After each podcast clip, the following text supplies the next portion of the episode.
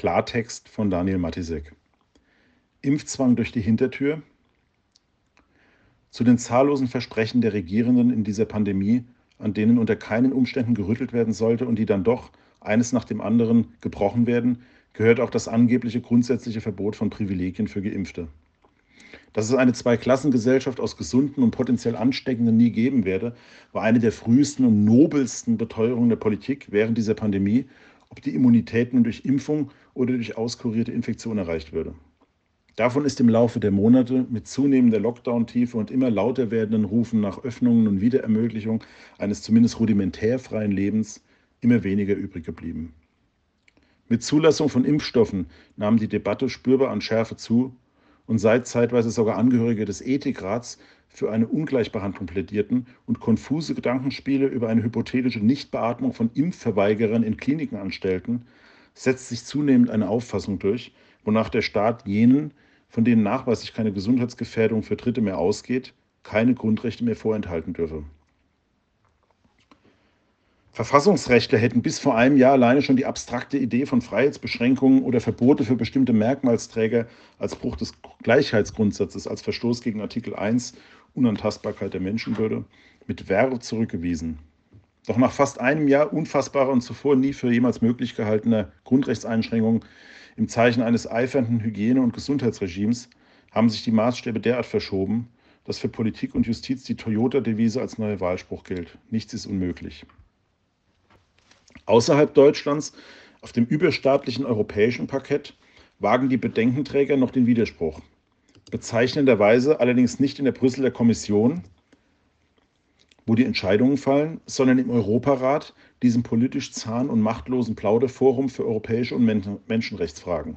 Immerhin, das Gremium verabschiedete Ende Januar in seiner Resolution 2361 ein eindeutiges Diskriminierungsverbot von ungeimpften und setzte damit völkerrechtliche Leitlinien, die zumindest der Idee und Selbstverpflichtung seiner 47 Mitgliedstaaten nach von den Regierungen einzuhalten wären.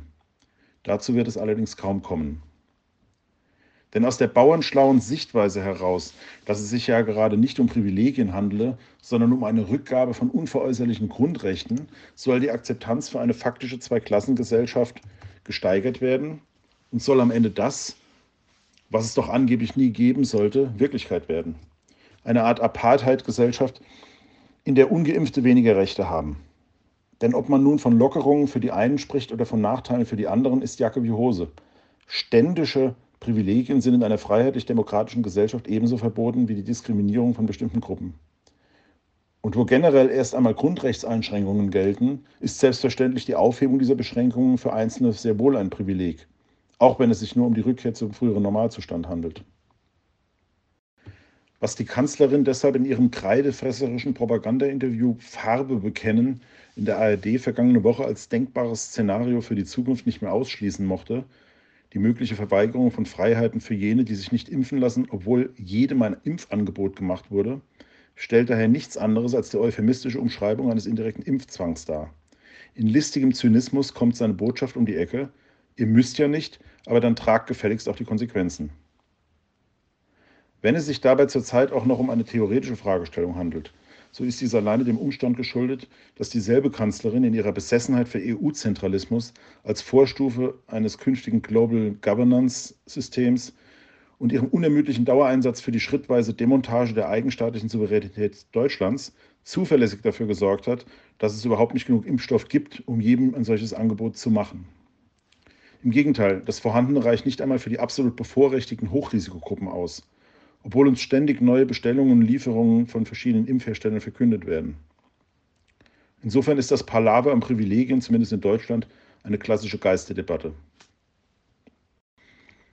Und doch gewinnt sie zunehmend an Bedeutung, weil sich in mehr und mehr Teilbereichen des Alltags, wo Menschen eines baldigen Endes der zwangsverordneten Dornröschen-Narkose harren und nach Öffnungsperspektiven und intelligenten Konzepten rufen, die praktische Rechtsfrage stellt, was der Staat immunen Bürgern eigentlich verbieten darf der Ruf nach Stadionbesuchsrechten für Geimpfte in der Bundesliga, die Ankündigung einzelner Fluggesellschaften, insbesondere der australischen Qantas, nur noch Passagiere mit Impfnachweis zu befördern, erste Forderungen von Gastronomen, Besuche von Restaurants, Bars und Kneipen für Geimpfte zu ermöglichen. All dies setzt eine sich selbst beschleunigende Eigendynamik in Gang. Sportvereine, Fitnessstudios, Kulturveranstalter und vor allem die Tourismusbranche wittern ebenfalls Morgenluft und finden nichts Anstößiges mehr an dem Gedanken, Immunitäts- oder Impfpässe zur Voraussetzung für Mitgliedschaften, für Zutrittsberechtigungen oder Ausnahmegenehmigungen zu machen. Durch den Dauerlockdown sind die moralischen Vorbehalte so heruntergehungert, dass die Menschen jede Kröte schlucken und bei der einzigen Alternative eines weiteren freudlosen Lockdown-Lebens natürlich auch Erpressungen in Kauf nehmen, die laut einhelligen Versprechen der Politik unter allen Umständen ausgeschlossen sein sollten. Letzte Woche sorgte das Vorpreschen des Ticketvermarkters Eventim für Furore, der mitteilte, dass er sich bereits auf Veranstaltungen nur für geimpfte Konzertbesucher vorbereite. In bester Merkel-Manier ließ das Unternehmen wissen, Zitat, wenn es genug Impfstoff gibt und jeder sich impfen lassen kann, dann sollten privatwirtschaftliche Veranstalter auch die Möglichkeit haben, eine Impfung zur Zugangsvoraussetzung für Veranstaltungen zu machen. Zitat Ende. Es ist immer wieder die Devise Vogel friss oder stirb. Letztlich geht es bei Merkels Impfangebot um das sprichwörtliche Angebot, das niemand ablehnen kann. Grundsätzliche Vorbehalte gegen die Impfung, wie sie derzeit deutschlandweit von einem beträchtlichen Teil des Pflegepersonals und auch von vielen Ärzten in Kliniken geteilt werden, sollen da als Ausrede nicht mehr gelten. Angebliche Alternativlosigkeit wird zur neuen Generalklausel des Alltags. You gotta be in it to win it lautet die Schlüsselparole für die Wiedererlangung von Freiheiten.